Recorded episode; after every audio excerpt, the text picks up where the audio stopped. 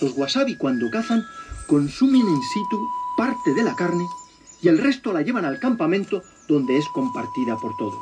Mírate, ahí, en el sofá, otra vez, atrapado en esos cojines que se amoldan perfectamente a la forma de tu cuerpo.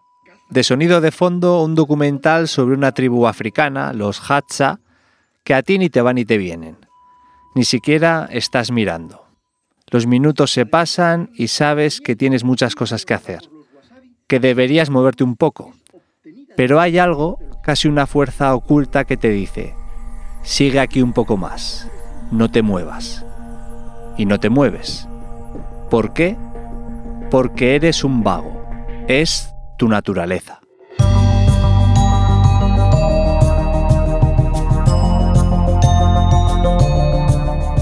¿Por qué somos vagos por naturaleza? Aunque pueda parecer algo exagerado, la verdad es que la respuesta a esta pregunta esconde algunas de las claves más importantes para la humanidad de hoy en día. Nos permite comprender algunos de los problemas de salud que tenemos y también nuestra evolución como especie. Todas y cada una de las decisiones que hemos tomado los seres humanos a lo largo de nuestra historia nos han llevado hasta ese cómodo sofá en el que nos gusta estar y todas tienen un origen común, nuestra relación con la energía. Es el metabolismo el que ha marcado cada paso de nuestra evolución. Es nuestra necesidad de ahorrar energía la que nos ha llevado a aprender, innovar y crear nuevas soluciones, desde las herramientas de caza hasta la rueda, la tecnología o la propia inteligencia artificial. Aunque parezca una contradicción, dar un paso menos es un avance abismal. El aumento desmesurado de los niveles de obesidad en los últimos 50 años no es más que el resultado de nuestras decisiones previas, de nuestro afán por hacernos más eficientes. En el capítulo 1 pudimos descubrir la mayor gesta metabólica a la que se puede enfrentar el hombre, llegar al Polo Sur. Ya vimos como el comandante Scott gastó un millón de calorías en una travesía que duró meses y en la que su cuerpo se fue desintegrando. Hoy vamos a ver, sin embargo, que la esencia del ser humano es más bien lo opuesto. Estamos diseñados para ahorrar y almacenar energía, y no para gastar un sinfín de calorías en hazañas físicas extraordinarias. Vamos a explicar por qué engordamos con tanta facilidad y por qué, aun sabiendo que es bueno, nos cuesta tanto movernos. Y para empezar a dar respuestas, vamos a viajar al pasado. Nos vamos a ir a una oficina de patentes en Berna, en la que uno de sus trabajadores va a romper con la física clásica y a convertirse en uno de los mayores genios de la historia de la humanidad.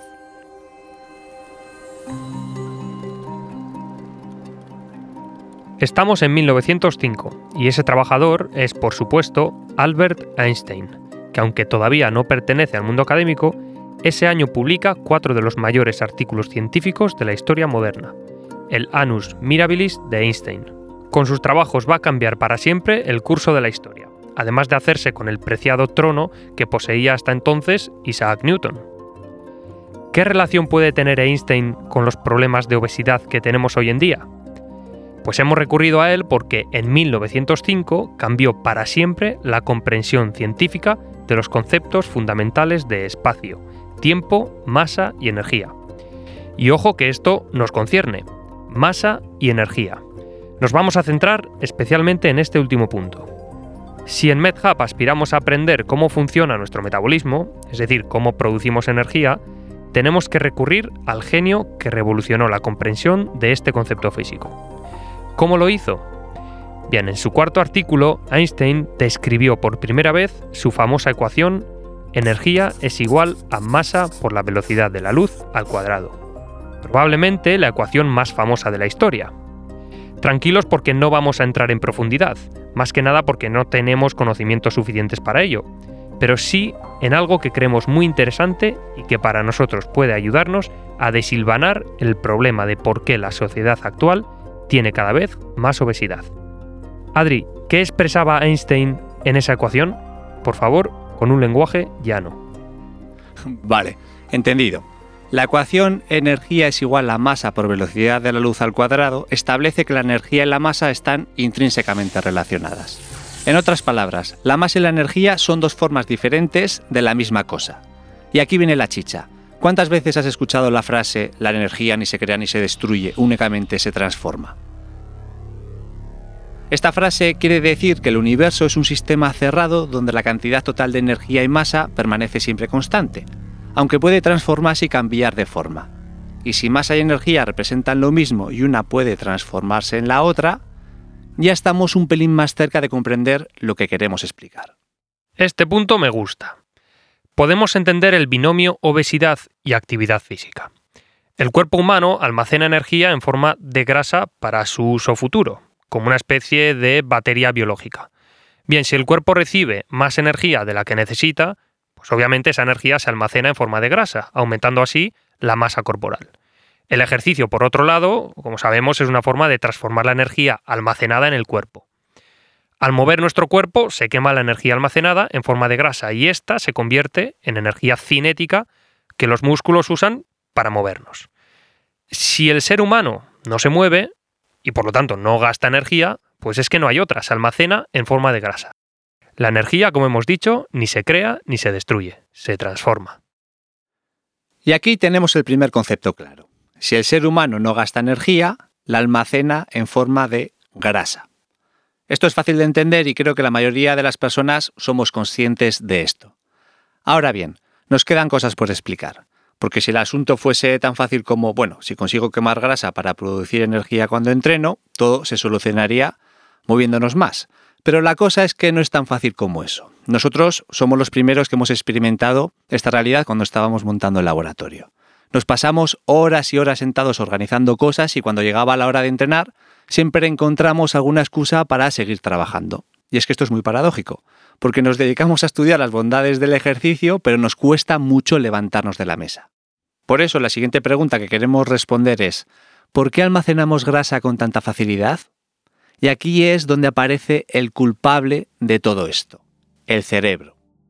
And what we find is that in our evolutionary lineage, we've increased our metabolic rates. So humans have evolved this fast metabolic rate, and we think that's a really critical piece that's allowed us to fund our really expensive brains. As you sit here quietly, about 20% of the energy you burn is going just to your brain. That's how big and hungry our, the human brain is. Este señor que estás escuchando es Hermann Poncher, uno de los mayores expertos a nivel mundial sobre antropología. Y aquí lo que está diciendo es que los seres humanos hemos aumentado nuestro metabolismo y que esto ha servido para alimentar a nuestros cerebros, unos cerebros realmente caros de mantener. Mientras se está sentado tranquilamente, explica Poncher, el 20% de la energía va directa a tu cerebro. Para entender un poco a Poncher y su obsesión por medir el metabolismo, no solo el de los seres humanos, sino el de muchos animales, basta con echar un vistazo a su tesis doctoral. El doctor Poncher ha medido, entre otras maravillas del metabolismo, la cantidad de energía que gastan perros y cabras cuando caminan y corren. Ha visto, por ejemplo, que los perros corgis, que son estos perritos que tienen las patitas muy cortas, gastan más energía que los que tienen las patas, por así decirlo, normales.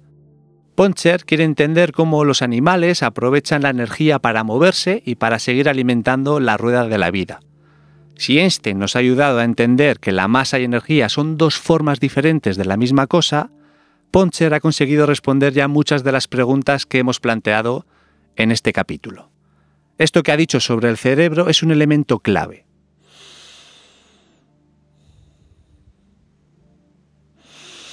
Si estás sentado mientras escuchas esto, de cada cinco respiraciones, una la dedicas a tu cerebro, otra a tu hígado, una tercera a tus músculos y las dos últimas al resto de tu cuerpo. Identificar, responder, memorizar y aprender. Así, con esta secuencia de acciones, es como nuestras neuronas funcionan en realidad. Y así también es como simplemente aprendemos los humanos. Y este proceso es muy costoso a nivel energético. ¿Qué tiene que ver entonces nuestro cerebro con la pandemia de obesidad que sufrimos actualmente? Para verlo, vamos a viajar a la selva. Imagina estar en Uganda viendo cómo se comportan nuestros hermanos evolutivos, los más cercanos, que son los gorilas y los chimpancés. Esto es algo que, por cierto, le encanta hacer a Adri, me refiero a lo de ver monitos. Nuestro cerebro, nuestra inteligencia, es lo que ha diferenciado la bioenergética de nuestra especie con la del resto de animales, incluso con aquellos a los que más nos parecemos, que son los grandes simios. Si comparamos el gasto energético en reposo de un ser humano con el de un chimpancé del mismo peso, nosotros gastamos 400 kilocalorías más. Si nos comparamos con el de un orangután, ya son 800 kilocalorías más. Es decir, que si un orangután de 100 kilos quema 1800 kilocalorías, un humano de 100 kilos quemaría 2600. Es una diferencia muy grande, por lo que la pregunta ahora mismo pues, es muy clara. ¿Qué determina esa significativa diferencia entre el gasto energético entre simios y humanos? Pues la respuesta está en nuestro cerebro. Como decía Poncher, nuestro cerebro es muy caro de mantener. Se lleva hasta el 20% del gasto energético diario, y esto en edad adulta. Pero es que cuando somos pequeños el cerebro se lleva casi toda la parte del pastel metabólico. El cerebro necesita tanta energía que cuando somos unos recién nacidos, casi la mitad de la energía que ingerimos es para el cerebro. Y esto tiene una consecuencia muy importante en cómo almacenamos la grasa. Como el cerebro necesita mucha energía para sostener su actividad incansable de evaluar constantemente posibles riesgos y amenazas para asegurar nuestra supervivencia, esto ha hecho que nuestro organismo sea precavido y ahorre energía en forma de grasa por si vienen mal dadas. Voy a poner un ejemplo de una cosa que siempre me decía mi madre. Ahorra cuanto más tengas, así en época de necesidad tendrás de dónde tirar. Precisamente esto es lo que hace el cerebro. Hemos desarrollado una gran capacidad para almacenar grasa para que el cerebro tenga energía disponible si llega un momento de escasez, de hambruna o de enfermedad. Consecuencia clara, los seres humanos tenemos mucha más grasa que otros animales. Comparándonos, por ejemplo, con los chimpancés, ellos tienen como mucho un 10% de grasa, mientras que un humano medio actual tiene un 30%. Es decir, que nuestra mayor inteligencia ha hecho que tengamos un gasto energético superior al de los simios, como hemos visto, pero también que tengamos una mayor capacidad para almacenar grasa con el objetivo de tener pues un banco energético disponible para el cerebro. Y esto pues la verdad que se ha convertido en un arma de doble filo. Hace decenas de miles de años, los seres humanos salieron de África impulsados por su curiosidad e inteligencia. Necesitaban cazar, recolectar alimentos y caminar para continuar descubriendo nuevas tierras. Cada proceso era muy caro si hablamos de calorías. En 1969, el hombre consiguió salir de nuestro planeta y llegar a la Luna, una demostración de desarrollo tecnológico extraordinaria. Y consiguió recorrer los 384.400 kilómetros que separan la Tierra de nuestro satélite sin apenas gastar energía, ni una sola caloría. Nuestra inteligencia ha tenido siempre como objetivo conseguir ser lo más eficiente posible en cada una de nuestras actividades. El avance tecnológico no es otra cosa que una manera de conseguir que las actividades que nos permiten estar vivos nos cuesten la menor cantidad de energía posible. El descubrimiento del fuego nos ayudó a obtener más calorías de los alimentos cocinados. La rueda o el motor de combustión nos permitieron recorrer grandes distancias sin la necesidad de caminar. Y la inteligencia artificial automatiza procesos que antes requerían de muchísimas personas. Es decir, la tecnología es la fórmula que ha encontrado nuestra especie para conseguir ahorrar la mayor cantidad de energía posible en nuestro día a día. Y claro, si volvemos a la ecuación de Einstein, si la energía ni se crea ni se destruye, pues hemos hecho que una característica que fue fundamental para la evolución del ser humano se haya vuelto ahora en nuestra contra. A lo largo de decenas de miles de años hemos ahorrado tanta energía que ésta ha ido a parar a nuestros bancos de energía particular, las reservas de grasa. Es que mira la diferencia entre trabajar haciendo esfuerzo físico o, por ejemplo, trabajar sentado. Tal y como cuenta Daniel Lieberman, a lo largo de un año de 260 días laborables de 8 horas, un trabajador de una fábrica de montaje de automóviles, por ejemplo, gastará aproximadamente 175.000 kilocalorías más que un trabajador de oficina un trabajador que trabaja sentado, lo que supone más o menos unas 60 maratones de diferencia al año. 60 maratones, ojo.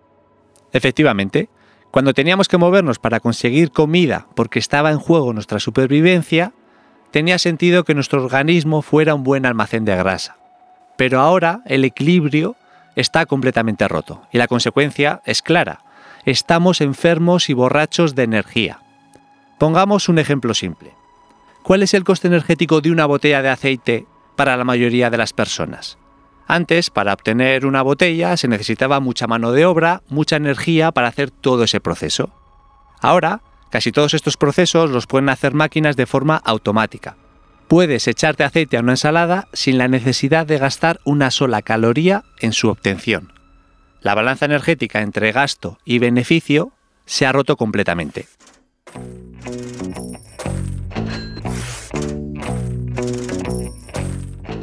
Ahora podemos tener acceso a un banco de energía casi sin límite. Y el problema actual es más bien gastarla. Volviendo al ejemplo de mi madre y su obsesión por el ahorro. Imagina que todo el dinero que tienes lo metes al banco. Mientras tú ahorras, unas personas muy listas han creado una tecnología que permite comprar todo tipo de cosas sin apenas gastar dinero. Problema. Vas metiendo dinero y dinero en el banco hasta que no hay espacio para todo el que tienes. Lo que antes eran muy buenas noticias, ahora no lo son tanto. Bueno, entonces tenemos ya varias cosas importantes más o menos claras. La primera, la energía, si no se gasta, se transforma en grasa. Hemos hecho nuestra propia interpretación de la famosa ecuación de Einstein para entenderlo. La segunda, nuestra mayor inteligencia y nuestro cerebro ha hecho que el ser humano sea un buen ahorrador de energía lo que se traduce en que ahora mismo tenemos más grasa que los animales que más se parecen a nosotros. Y la tercera, el ahorro energético conseguido por el avance tecnológico, ha hecho que lo que era un beneficio para nuestra evolución ahora se haya vuelto en nuestra contra. Tenemos las reservas de grasa de la humanidad en máximos históricos. Ahora se nos plantea una pregunta lógica. Si tenemos ese excedente, ¿por qué nos resulta tan difícil gastarla? Pues esta, Héctor, es la pregunta del millón. Estamos cansados de escuchar en redes sociales y algunos expertos en ejercicio que el ser humano está diseñado para moverse, para hacer ejercicio físico. Entonces, si es así, ¿por qué los niveles de sedentarismo no paran de crecer? Para responder a esta pregunta nos vamos a ir al corazón de Tanzania vamos a conocer cómo vive una población que tiene un estilo de vida muy parecido al de nuestros antepasados. Hablamos de los Hatchas. Cuando cazan, consumen in situ parte de la carne y el resto la llevan al campamento donde es compartida por De los aproximadamente 1.200 Hatchas, unos 400 se dedican todavía predominantemente a la caza y a la recolección. Y muchos de los avances tecnológicos que para nosotros son normales para ellos son ciencia ficción. Estos 400 que viven como nuestros antepasados más o menos, nos proporcionan muchas respuestas que nos pueden ayudar a comprender por qué nos cuesta tanto movernos.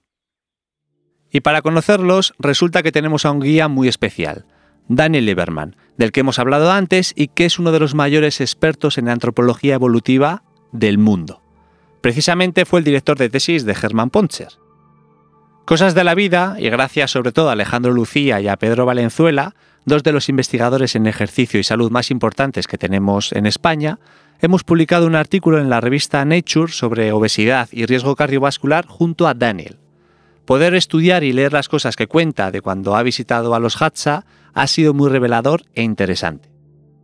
Lo primero que le impresionó fue que en el poblado, aparentemente, nadie hacía nada. La mayor parte del tiempo, cuando no estaban recolectando o cazando, lo pasaban sentados. No para dedicarlo a comer o a ver la televisión, pero sí para descansar o hacer pequeñas tareas. Primer mito que se rompe. Los seres humanos que viven como nuestros antepasados no se pasan el día haciendo ejercicio físico. Por descontado, las mujeres y hombres Hatsa van casi todos los días a cazar o a recolectar alimentos. Por lo general, cuenta Lieberman, las mujeres caminan una media de 8 kilómetros al día y cavan durante varias horas. Los hombres, según pudo atestiguar Lieberman un día que les acompañó a cazar, caminan entre 11 y 16 kilómetros al día. Estos niveles de actividad hacen que sean unas 12 veces más activos que un estadounidense o un europeo medio. Vemos que los hatsa se mueven mucho y a la vez también pasan muchas horas sentados. Pero ¿por qué se mueven? Bueno, pues muy claro, por necesidad, para conseguir calorías con las que luego alimentarse. Si gastan recolectando y cazando, por ejemplo, unas 500 kilocalorías, la recompensa en alimento, en energía, tiene que ser mayor. Y aquí viene una segunda clave realmente importante y que se refleja en una palabra que los que han estado allí no paran de escuchar. Za. El significado de za, una de las palabras más frecuentes en el vocabulario de los Hatsa, es literalmente dar u ofrecer. Es como una palabra mágica que aprenden desde niños mientras comparten la miel o la fruta. ¿Qué tiene que ver esta palabra con el metabolismo? Pues que cada vez que se mueven lo hacen con un propósito energético para toda la comunidad. Su actividad física tiene un enfoque social, si gastan 300 calorías en llegar hasta una colmena y coger miel, por ejemplo, el objetivo es volver con una cantidad mayor de kilocalorías para el grupo, de tal manera que el esfuerzo de uno se redistribuye entre las personas del poblado. Es una manera de ahorrar pues mucha energía. Los seres humanos somos animales que nos caracterizamos por compartir los alimentos y lo hacemos en mayor medida que otros animales, como pueden ser los chimpancés o los gorilas. Así que cuando en el pueblo mi aita siembra patatas o pimientos, el tío siembra para un batallón. En casa podemos ser cuatro, pero mi aita se pasa repartiendo lo que cosecha todo el año. O sea, algo que a mí me podría parecer un comportamiento genuino de mi padre, pues resulta que va en el ADN del ser humano. Yo puedo atestiguar que sus patatas están realmente buenas. Pero volviendo a lo nuestro. Entonces, vamos despejando incógnitas. Los Hatsa se mueven porque su vida depende de ello. Su actividad tiene un sentido. Cada caloría que gastan va destinada a obtener un mayor beneficio en forma de energía. Y esas kilocalorías que obtienen de la fruta o de la carne no son solo para ellos, sino también para toda la comunidad. Y esto explica lo que vio Lieberman. Cuando no están buscando comida, simplemente no hacen nada no gastan calorías por gastar. No se les ve correr por las montañas ni levantar pesas como cuando estás en el gimnasio. Su organismo, y el nuestro también, ha sido diseñado como una máquina para ahorrar energía, no para malgastarla. Nuestro cuerpo es un gran ahorrador de energía, busca siempre la eficiencia. Como dice Lieberman, todos los animales deben ser tan vagos como les sea posible. La energía desperdiciada en una carrera sin sentido de 42 kilómetros es energía que no se gasta con un propósito vital, como por ejemplo el embarazo. ¿Qué pensaría un Hatsa si viese, por ejemplo, a miles de personas corriendo una maratón? Aquí entramos en terreno ya un poco pantanoso, porque claro, el contexto de los Hatsa no es el nuestro. A nosotros actualmente nos sobra la energía por todas partes, literalmente. Estamos borrachos de energía. ¿Y qué hacemos con tanta energía? Pues los seres humanos somos tan ingeniosos que hemos inventado el ejercicio físico, el entrenamiento. O mejor dicho, hemos tenido que inventarlo. ¿Para qué íbamos nosotros a malgastar la energía si no? Si lo miramos desde una perspectiva evolutiva, esto va en contra de nuestra propia esencia. Y si no, presta atención a esta entrevista que le hizo Juan José Millás a Juan Luis Arzuaga, paleantropólogo español y conocido en todo el mundo por sus descubrimientos en Atapuerca. Y es que en contra de lo que se suele pensar, los seres humanos somos muy vagos y no hay, no hay que sentirse mal por ello. Es decir, ir al gimnasio o salir a correr cuesta mucho, cuesta mucho esfuerzo. O sea que lo normal es que nos sentemos. Si nos traen la comida, nos sentamos y engordamos. O sea, no queremos hacer ejercicio. En contra de lo que se suele decir, que a mí siempre me sorprendió, ¿no? Que siempre se ha dicho que, que produce endorfinas y que luego es que es como una droga y que estás deseando machacarte en el gimnasio.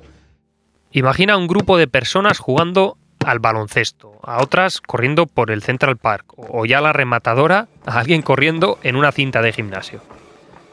Es en estos lugares donde nosotros, los seres humanos que vivimos en los países más industrializados, derrochamos energía, algo que a pesar de ser evolutivamente absurdo, es determinante en la cadena de intercambio energético de los humanos de hoy en día, en la salud.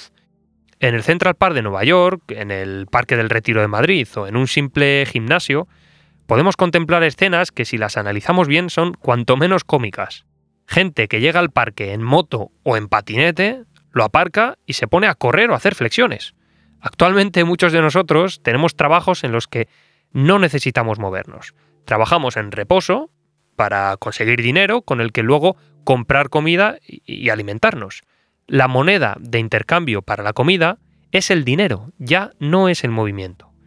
Esto hace que la balanza energética de las personas se incline de forma dramática hacia el lado del ahorro energético.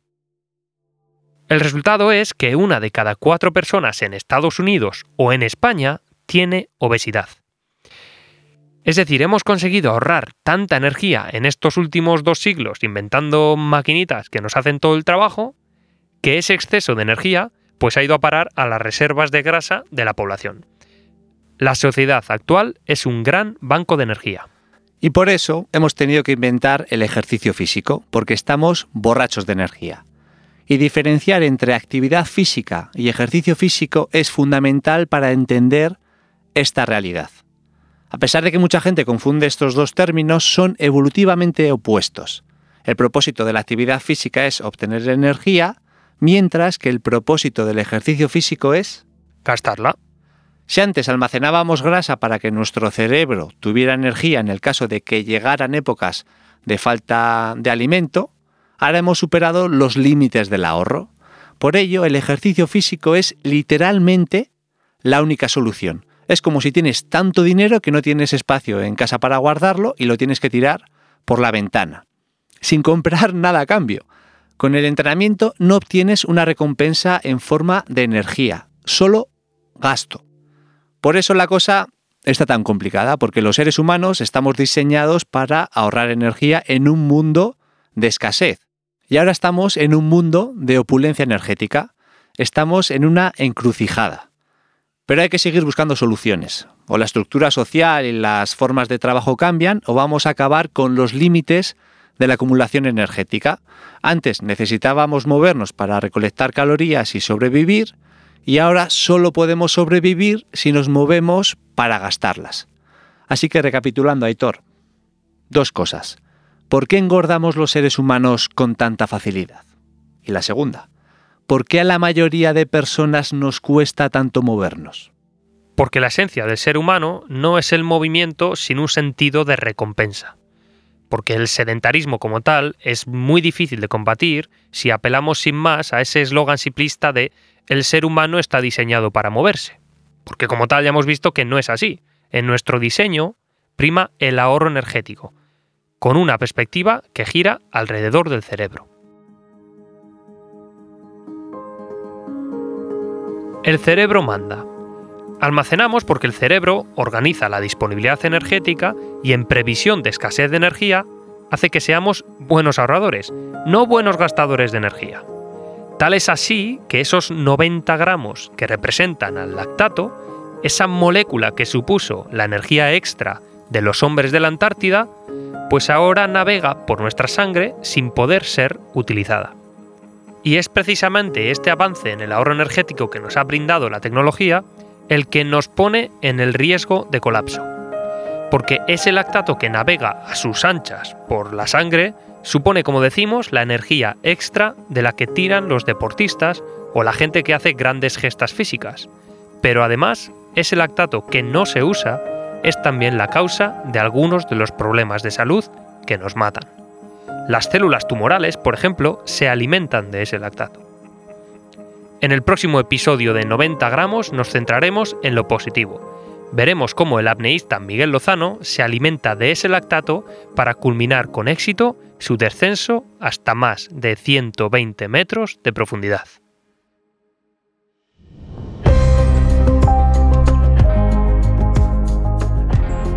«90 gramos es una producción de MedHub y True Story con el impulso de Atom y el año Ramón y Cajal. En la producción ejecutiva, Pila Sayans y David Gutiérrez. Asesor científico Borja Martínez. Asistente de producción María Baldassaro. Diseño de sonido David García, Z Studios. Dirección Álvaro de Cózar.